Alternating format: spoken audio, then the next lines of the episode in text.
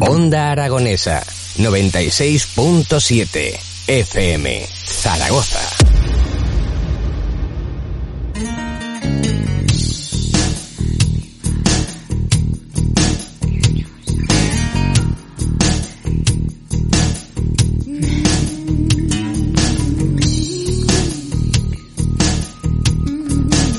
Mañanas de Onda Aragonesa seguimos de viaje en la sección de Zaragoza, la provincia es turismo.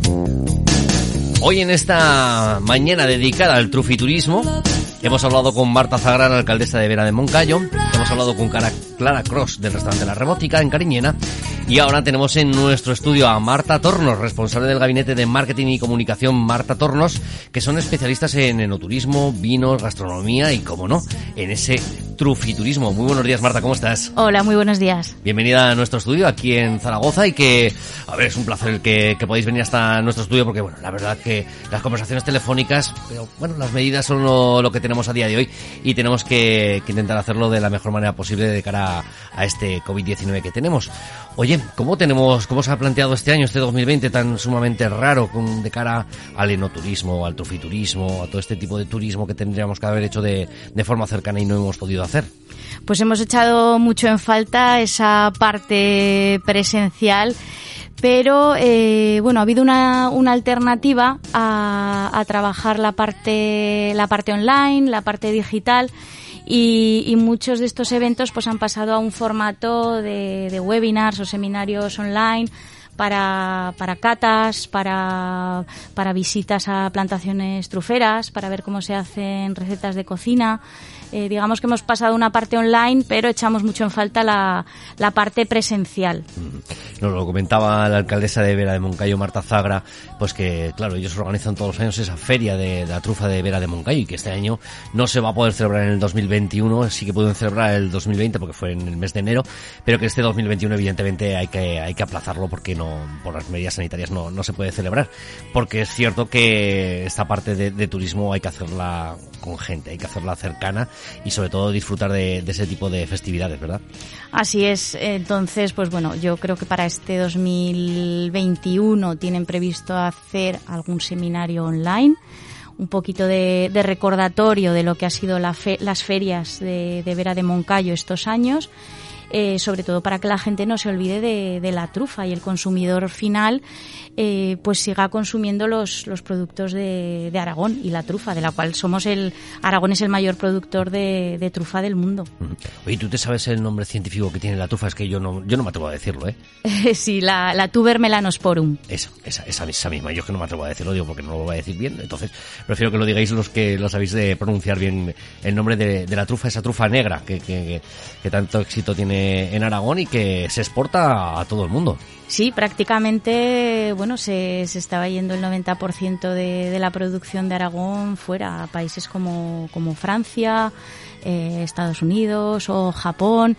Y, y, la verdad es que, bueno, pues a través de de Descubre la Trufa, que es una de nuestras plataformas de promoción de, de la trufa negra, de la Tuber melanosporum, pues lo que, lo que hemos estado buscando estos años es dar a conocer precisamente a los aragoneses y, y en España, pues eh, que somos los mayores productores de trufa, que descubran todo el valor gastronómico que tiene y todo lo que va asociado a, a la trufa, eh, el vino y toda la gastronomía en general y por supuesto el turismo, ese turismo gastronómico para para descubrir la, provincia y la trufa negra. Hasta no hace muchos años eh, el turismo pues, prácticamente se basaba o se potenciaba a base de las obras arquitectónicas que podemos tener en cada uno de nuestros lugares, pero a lo mejor eh, hay lugares en los que no hace falta tener un, un gran, una gran iglesia, una gran muralla romana, eh, sino que a través de la gastronomía se puede conseguir también que, que el turismo potencie la economía de cada una de esas localidades. Así es, eh, los restaurantes con estrella Michelin es una, es una buena excusa y las jornadas gastronómicas como por ejemplo la, la trufa negra o las jornadas que hay de, de setas, eh, pues atraen, atraen mucho turismo y hay un turismo, se ha detectado que hay un turismo gastronómico eh, que cada vez va, va más y es la excusa perfecta para, para salir de Zaragoza capital y, y movernos en nuestra provincia se habla mucho del el maridaje, el maridaje, ¿no? Es decir, que se ha puesto tan de moda esa palabra de vamos a maridar esto, es una combinación, ¿no? De, de, productos eh, alimentarios. Exacto.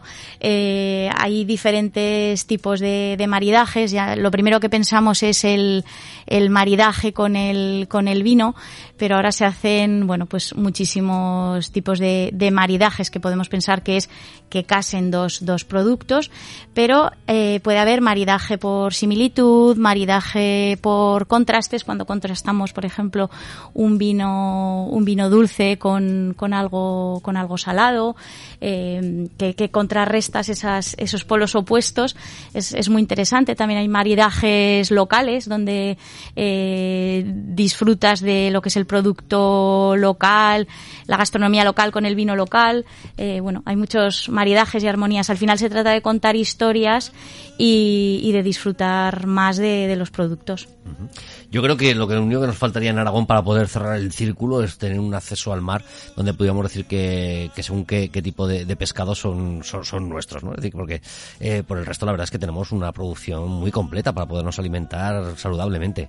Sí, así es. Es lo, es lo único que, que nos falta aquí a los de secano, como decimos. Y, pero bueno, sin embargo, en Aragón también hay una gran tradición al, ahora que lo has dicho, al, al pescado. El bacalao es uno de, de, los pescados que mayor tradición hay. Por ejemplo, en, en Calatayud es muy famoso el congrio. Mm. Y además, bueno, pues un estupendo maridaje con vinos blancos de, de Macabeo, de la zona de, de, Calatayud, pues puede ser una, una excelente opción. Y ahora muchos restaurantes precisamente de, la zona de, de Calatayud están potenciando el recuperar esas recetas. Y porque no ese pescado que a mucha gente le, choca que, que, haya, que haya bacalao, que haya recetas de, congrio tan arraigadas aquí en nuestra, en nuestra provincia. Escuchábamos eh, hace unas semanas cuando hablábamos con la denominación de origen de, de Calatayud y con uno de sus restaurantes, pues eh, la unión que les, les creó el congrio con la cuerda. Es decir, ostras, que, que yo te vendo cuerdas eh, a cambio de a cambio de ese congrio, ¿no? Y que se hiciera tan popular eh, en esa zona de la comarca de Calatayud el congrio. ¿Te está gustando este episodio? Hazte fan desde el botón Apoyar del podcast de Nivos. Elige tu aportación y podrás escuchar este y el resto de sus episodios extra. Además, ayudarás a su productor a seguir creando contenido con la misma pasión y dedicación.